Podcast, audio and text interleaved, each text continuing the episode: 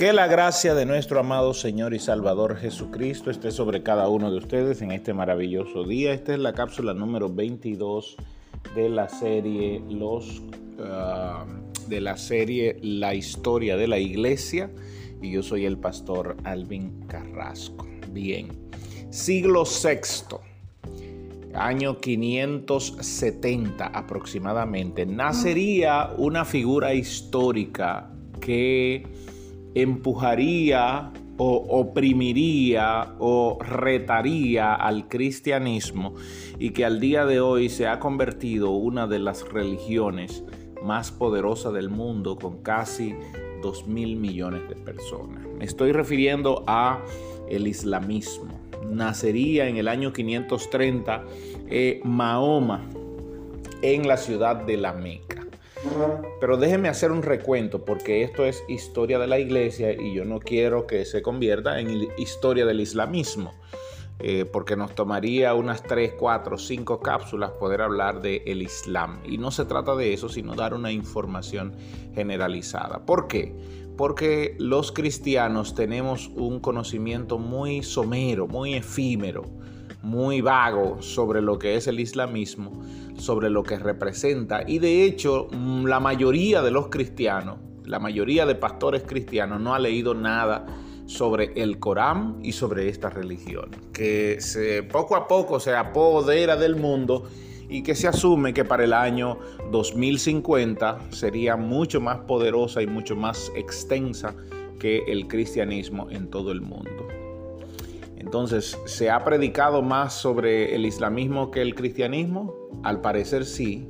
Al parecer no, pero ellos han hecho un mejor trabajo evangelizando con sus dichos. Mahoma nace en la ciudad de la Meca. ¿Y qué pasaba en la ciudad de la Meca? Ya en la Meca había un centro de adoración cuando Mahoma nace. Allí existía el primer templo que se levantó en adoración a Alá, y según el Corán, eh, ese templo fue levantado por Abraham junto con su hijo Ismael. Eso es lo que dice. Recuerde que los islamistas, que los mm, ah, eh, musulmanes, creen la misma historia. Así es como se le llama a los que creen en la religión del Islam, musulmanes. Ellos creen en la misma historia de Génesis hasta el diluvio, hasta Abraham. ¿Ok? Ellos creen en toda esa historia que, se, cuenta la palabra de Dios en el Génesis hasta Abraham.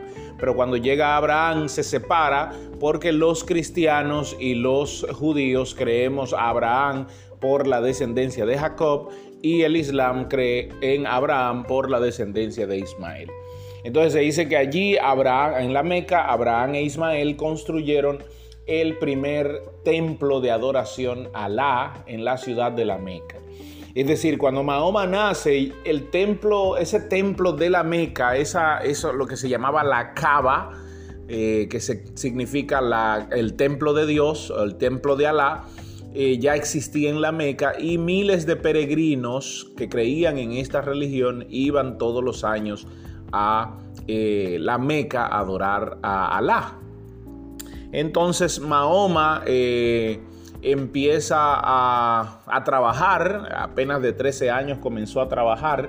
Y eh, tiene una, la primera visión, donde en esta visión él, él, dice, dice el Corán que el arcángel Gabriel se le aparece, que le abrió el pecho con un puñal eh, le sacó el corazón, le quitó un coágulo del corazón, fue y lavó el corazón de Mahoma en una fuente de agua y lo echó en una cantina de oro y luego fue y colocó el corazón en su posición otra vez. Esa fue la primera eh, visión que tuvo. Parece que el arcángel le dijo, esta es la parte que te puede hacer eh, pecar, esta es la parte que te puede tentar y él le quitó esa parte. Luego se cuenta que Mahoma tuvo muchas más visiones eh, de arcángel, sobre todo del arcángel Gabriel, cuenta el, el, Islam. Pero, ¿qué era lo que se buscaba allí? Mahoma empieza a hablar acerca de la adoración al único Dios, decía él, que era Alá, la adoración a ese único Dios, puesto que esta religión profesaría un monoteísmo rampante, solo adorar al Dios que su nombre es Alá.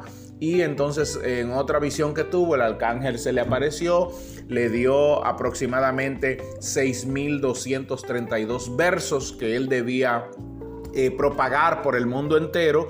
Y parte de lo que decían estos versos es que el hombre que cumpla eh, la ley de Alá, como se le llamaba, o el que muera cumpliendo la ley de Alá, o el que muera por los principios de Alá, recibiría un, eh, en, el, en el paraíso, decían ellos, recibiría ríos de leche y miel y mujeres para saciar sus deseos. Por esa razón, la fe de los musulmanes, ellos no tienen miedo a la muerte. A diferencia de los cristianos que sabemos que tenemos a Jesucristo como el Señor y Salvador y que nos va a recibir en, gloria ah, en la presencia del Padre, sin embargo tenemos una, una eh, un temor no sé, podría llamar un temor irreverente a la muerte. No nos queremos ir de este mundo cuando sabemos que en los brazos del Señor estaremos mejor. Eh, todo lo contrario con los islamistas, todo lo contrario con los musulmanes, que ellos saben que si mueren por Alá, eh, si se mueren eh, matando infieles, por ejemplo, ya eso es otra parte del islamismo, si los yihadistas se le llama, si ellos mueren matando infieles, entonces serán recibidos en el paraíso con ríos de leche y miel y con mujeres para saciar sus deseos. Permítame cerrar aquí y mañana yo seguiré en este mismo punto para aclarar sobre eh, la religión musulmana y para aclarar sobre a, eh, Mahoma, el Islam. Dios le bendiga.